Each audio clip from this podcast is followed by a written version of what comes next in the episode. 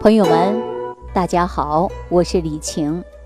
我记得有一位著名的营养学家说过：“说一个民族的命运，就看他是吃的什么，啊，以及怎么吃的。”而中国医学典籍则说：“食药同源，凡善皆药。”意思就是说呀，有一些食物的营养能起到药用的价值。而对某种疾病呢，有着独特的疗效。就比如说，现在被很多三高人群比较喜欢的一些食物，比如说有荞麦、绿豆、糙米等等。那这些粗粮呢，都具有降血脂、降血糖的作用。事实上啊，咱们古人很早就对于食物的药用价值有一定的认识了。有人认为神农尝遍百草，当时并不是为了寻找的药物，而是为了寻找的食物。是在寻找过程中发现了一些食物的特殊作用，而药物只是在寻找食物过程中发现的副产品而已。无论这种观点是否正确，那咱都不讨论啊。为什么不讨论呢？因为那是属于啊。历史学家研究的问题，啊，但是呢，不难说明一个问题，那就是药物啊，最初来源都是食物。那我们养生呢，也一直提倡的就是治病一定要治养并重，啊，药食并用，三分治，七分养啊，能用食疗解决的问题呀，我尽量呢，不建议大家去用药。因为食养取材非常容易，啊，就比如说大枣，大枣呢，它可以补气血、健脾胃。那还有山药，山药呢可以呀补脾胃的，啊，滋肺肾。木耳、核桃呢，又可以啊补脑强心的，对吧？贝母呢，它能够润肺养胃的，化痰止咳。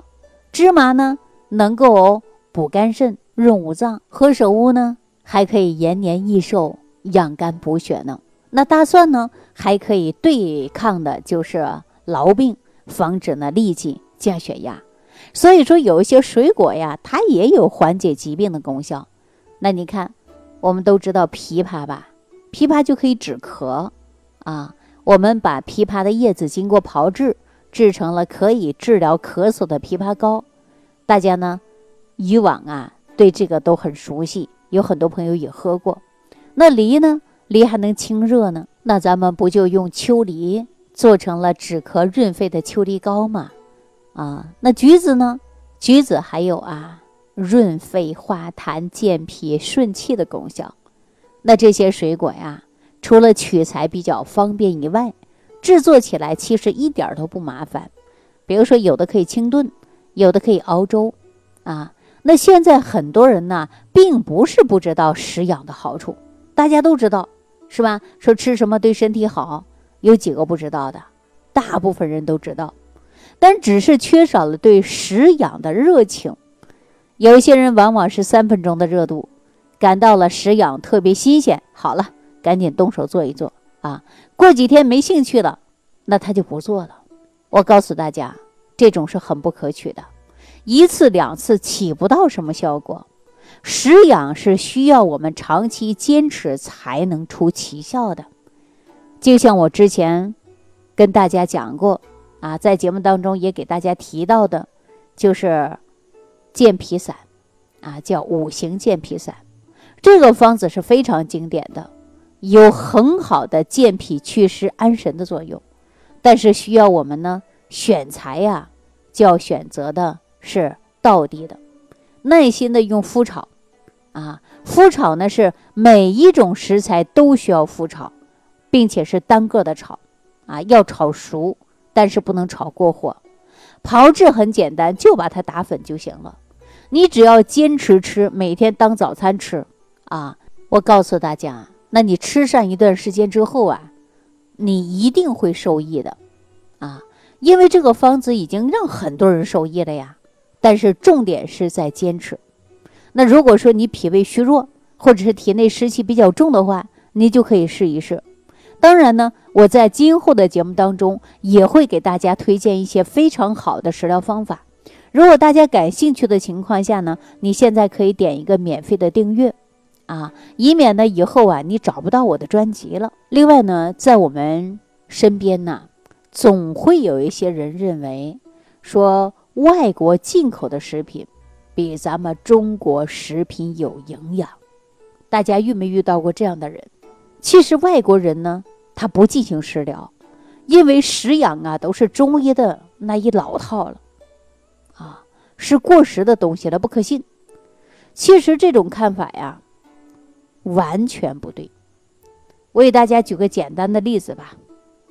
前几年，啊，非常流行的纳豆，据说日本向中国推销的纳豆，其中含有丰富的尿激酶，具有非常好的保健功能，可以健胃解毒。啊，可是后来呢，很多人买回来发现呢，说这个纳豆其实就是豆豉发酵过程中的半成品，而豆豉在中国随处可见呢，不足为奇了。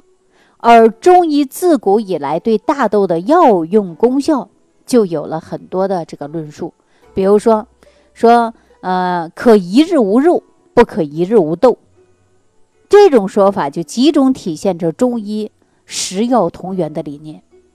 那所谓的食养，按照现代人说法，其实就是根据身体的需求，调整咱们平日里的膳食结构啊，做到的科学搭配，注重的蛋白质啊、碳水化合物啊，包括脂肪啊、矿物质啊、维生素、水啊、膳食纤维等营养素的比例啊，比如说粮食、水果和动物性的食物啊，要合理的搭配。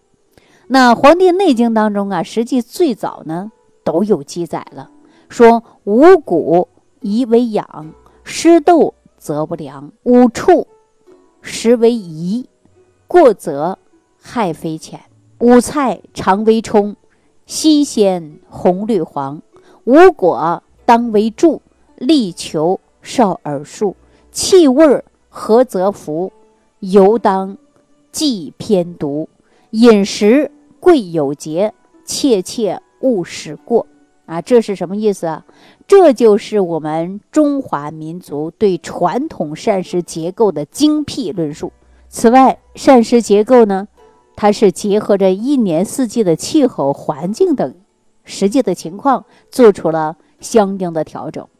总之，食养的根本目的啊，就是养人的精气神，最终达到精气神的统一。和圆满，使我们身心得到健康，啊，成就养生的最高境界。这俗话说呀，这人吃五谷杂粮，哪能不生病呢？对不对？在生活当中，我们养成一个习惯，不管是大病小病，首先想到的是吃药。甚至呢，一些缺乏中药知识的人呐，他把中药当成了家常便饭来吃。虽然说中药的补益作用十分显著，对人体呢具有保健治病的作用，但是啊，是药三分毒啊，它是用药物的药性来纠正咱们人体疾病的偏性，最终达到的就是阴阳平衡的一种状态。那如果说你对自己的身体的体质不了解，那你一味的通过药来治，啊，来补。那可能啊，就会出现过犹不及的结果。那什么意思呢？就说你治过了头啊，你把药吃多了呀，最终的结果可能就不是你想要的结果。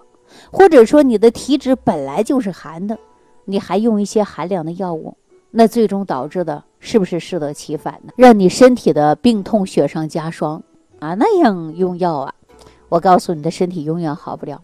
为什么呢？因为我一直强调，咱们用药治病一定要先辩证，了解自己的体质，啊，就是因为张仲景总结出来了中医的四诊八纲辩证理论，通过万诊，可以呢观其面色、舌苔、人的精神状态，闻病人身上的味道，甚至呢粪便的味道，来诊断疾病，啊，找到病因。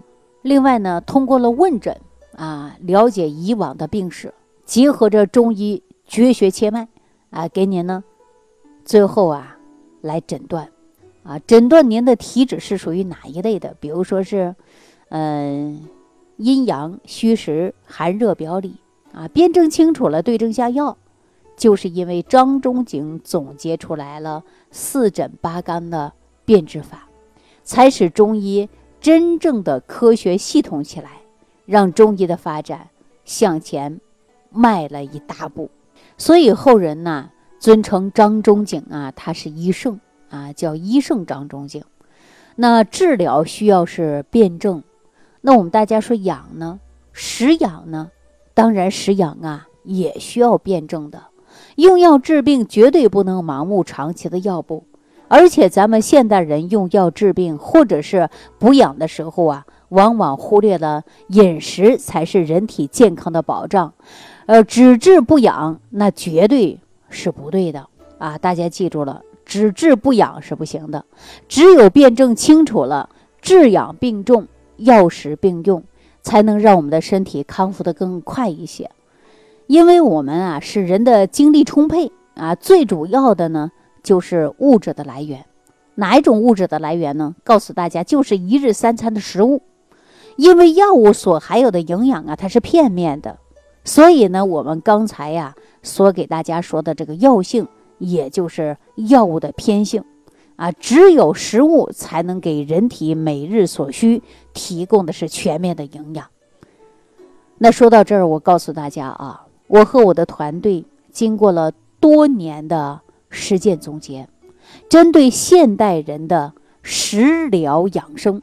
啊，在国内呢，率先提出来的就是新食养文化。具体来讲啊，就是辩证治疗、辩证调养、治养结合、治养并重、药食并用的新中医膳食营养文化。事实上啊，生活中常见的疾病啊和病态的体质，都可以通过食物有效的改善。比如说，一个人的食欲不振，啊，气短、懒言，这就是气虚的症状。